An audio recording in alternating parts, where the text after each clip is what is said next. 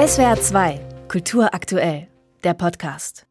Sie hören SWR 2 Kultur aktuell.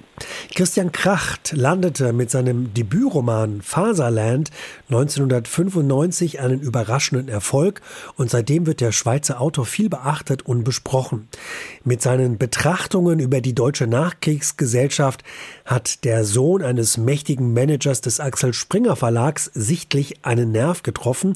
Es folgten weitere Romane wie Imperium oder Die Toten und auch Drehbücher wie Finsterworld World mit Autorin Frauke Finsterwalder, wofür er den Deutschen Filmkritikpreis bekam. Sein jüngster Roman heißt Eurotrash oder Eurotrash und kam 2021 in die Buchhandlungen. Er habe viele autobiografische Anteile, heißt es, und Kracht landete damit direkt auf der Shortlist des Deutschen Buchpreises.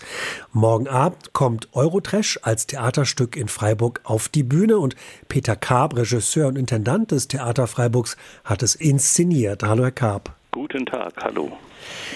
Ein Ich-Erzähler, der sich Christian Kracht nennt, begibt sich mit seiner wohlstandsverwahrlosten Mutter, ihrem Rollator, reichlich Schmerzmitteln, Tranquilizern und Wodka sowie einer Plastiktüte mit viel Geld, das sie in großem Stil verschenken wollen, auf einen Roadtrip durch die Schweiz. Eurotrash oder Eurotrash, eine Mutter-Sohn-Erzählung, das klingt schon nach viel Zündstoff. Ist es das? Naja, Zündstoff hat ja jede menschliche Beziehung und das ist ja ein bisschen ein Grundgeschäft bei uns im Theater, menschliche Beziehungen zu berichten und natürlich über den Zündstoff. Das ist eine komplizierte Mutter-Sohn-Geschichte bei Eurotrash, die Christian Krach da beschreibt. Es ist einerseits eine Suche nacheinander und zum anderen haben sie auch viele Leichen im Keller und viele Verletzungen, also das heißt Gräben, die sie überbrücken müssen. Und die Theateraufführung oder auch die Theateraufführung, die auf dem Roman basiert, handelt natürlich davon, wie sie diese Gräben zum Teil überbrücken können, wie diese zwei sich aufeinander zubewegen. Und das ist eine sehr schöne, intensive menschliche Studie über zwei starke Charaktere. Mhm. Sie haben gerade gesagt, Sie haben viele Leichen im Keller. Können Sie mal so ein paar Leichen ausgraben und uns verdeutlichen? Ja, in der Geschichte der Mutter gibt es eine starke Nazi-Vergangenheit, die nie aufgearbeitet worden ist. Dann ist es eine Trennung zwischen den Eltern. Der Vater hat die Mutter vor langer Zeit verlassen und äh, sehr luxuriös weitergelebt, während die Mutter eben etwas elend, äh, aber in einem luxuriösen Elend gelebt hat. Also es gibt viele offene Rechnungen. Dann äh, ist die Mutter eben, wie Sie schon in der Eingang sagten, also trinkt sie sehr stark, nimmt sehr viele Tabletten und lebt in einer gewissen Verwahrlosung, die der Sohn immer wieder versucht, etwas zu reparieren oder auch teilweise zu ignorieren. Und Teile ihres Lebens hat die Mutter auch in Psychiatrien schon verbracht. Also um aus dieser Situation zu entfliehen, begibt sich der Sohn eben sehr spontan mit der Mutter auf eine Reise. Und im Verlaufe dieser Reise klärt es sich eigentlich, dass die Mutter sehr viel äh, orientierter ist, als er zunächst mal dachte und auch sehr viel hellsichtiger ist, als er zunächst mal dachte. Wenn die Mutter wiederum immer behauptet, er sei verrückt, der Sohn sei eigentlich der Verrückte und sie selber sei eigentlich die Normale. Das hat auch sehr viel komisches Potenzial.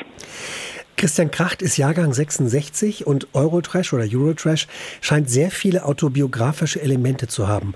Muss ich mich Christian Kracht jetzt erstmal persönlich als Mensch nähern und mich mit ihm beschäftigen, bevor ich mich mit dem Stück beschäftigen kann? Nee, das müssen Sie gar nicht. Das Stück steht genauso wie der Roman eigentlich völlig für sich. Also mir ist es so gegangen, ich habe als erstes äh, den Roman gelesen. Damals hatte ich auch noch gar nicht Faserland gelesen und kannte eigentlich die anderen Werke von Christian Kracht auch nicht, sondern ich habe Eurotrash gelesen und hatte eine Besetzung im Kopf hier für Freiburg und das war für mich der Grund, warum ich mich mit diesem Stoff beschäftigt habe und ich bin sehr froh, dass wir das tun. Und ich glaube, dass dieses Spielen mit der Biografie ist ja ein ganz bewusstes Spielen. Ich glaube, das würde ich, aber das ist jetzt meine These, darauf basiert ein bisschen darauf, dass als der Roman Faserland erschien, immer davon ausgegangen ist, dass es eigentlich sehr autobiografisch, also Christian Kracht beschreibt da sein eigenes Leben. Und damals hat er ja auch schon immer behauptet, nein, das ist eine ausgedachte Figur, aber das ist nicht mein Leben, da gibt es vielleicht bestimmte Ähnlichkeiten. Und nun hat er eine neue Figur eben in Eurotrash erfunden, die eben wieder Christian Kracht heißt und der Autor von Faserland ist, aber natürlich nicht die die Hauptfigur von Faserland. Also das ist äh, ein doppeltes Spiel mit Biografie. Aber man muss nicht, um den Abend zu sehen, man muss sich nicht mit der Biografie von Christian Kracht auseinandergesetzt haben. Sehr vieles, was wichtig ist in, in der Geschichte der Bundesrepublik, eben einerseits die nicht aufgearbeitete Nazi-Vergangenheit, dann eben der Springer-Konzern und die große Karriere, die der Vater im Nachkriegsdeutschland im Springer-Konzern gemacht hat, das wird alles sowieso erwähnt.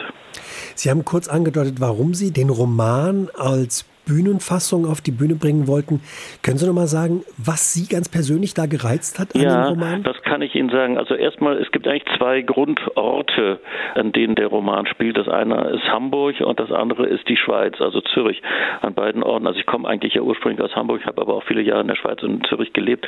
Von daher sind mir beide Orte und beide Milieus und beide Atmosphären sehr vertraut, die auch sehr toll und eindringlich geschildert werden bei Christian Kracht. Und dann fand ich diese Begegnung Mutter-Sohn sehr faszinierend und hatte zwei Schauspieler, also einmal Margot Göttrösch, eine Schweizer Schauspielerin, die ist Mitte 80, mit der habe ich schon öfter gearbeitet und ähm, die ist Gast bei uns und Henry Meyer aus dem Ensemble, der den Sohn spielt, der kennt auch Margot Göttrösch gut, die haben beide ein sehr, sehr gutes Verhältnis zueinander, sonst können sie so eine Arbeit auch gar nicht machen und die haben sich dann beide sehr gefreut, als ich sie gefragt habe, ob sie das mit mir machen wollen und jetzt machen wir es eben. Hm.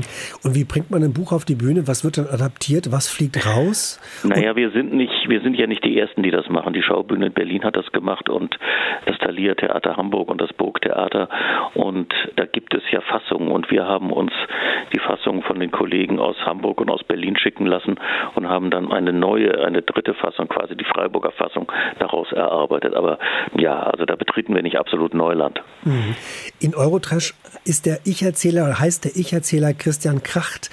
War Christian Kracht bei den Proben dabei? Hat er sich da eingemischt als Ich-Erzähler? Nee, nee, er lässt sich die Fassung schicken und die will er sehen, aber mehr nicht. Also er war nicht dabei. Wir hätten uns ja gefreut, wenn er gekommen wäre. Ich hätte mich auch gefreut, wenn er zur Premiere kommen würde, aber ich glaube, das macht er nicht. Schade. Also ich würde gerne noch etwas zur Sprache von Christian Kracht sagen, weil die Sprache ist wirklich unglaublich genau, sehr präzise und sehr kunstvoll. Obwohl sie so alltagsflapsig daherkommt, ist sie absolut genau komponiert. Das hat man natürlich beim Textlernen gemerkt. Und das ist ein sehr hohes Sprachbewusstsein und es ist immer wieder ein Genuss, dieser Sprache zuzuhören. Morgen Abend feiert Christian Krachts Eurotrash als Theaterstück in Freiburg Premiere und darüber habe ich mit dem Regisseur und Intendanten des Theater Freiburgs Peter Karp gesprochen. Vielen Dank, Herr Karp. Ich bedanke mich. SWR 2 Kultur aktuell. Überall, wo es Podcasts gibt.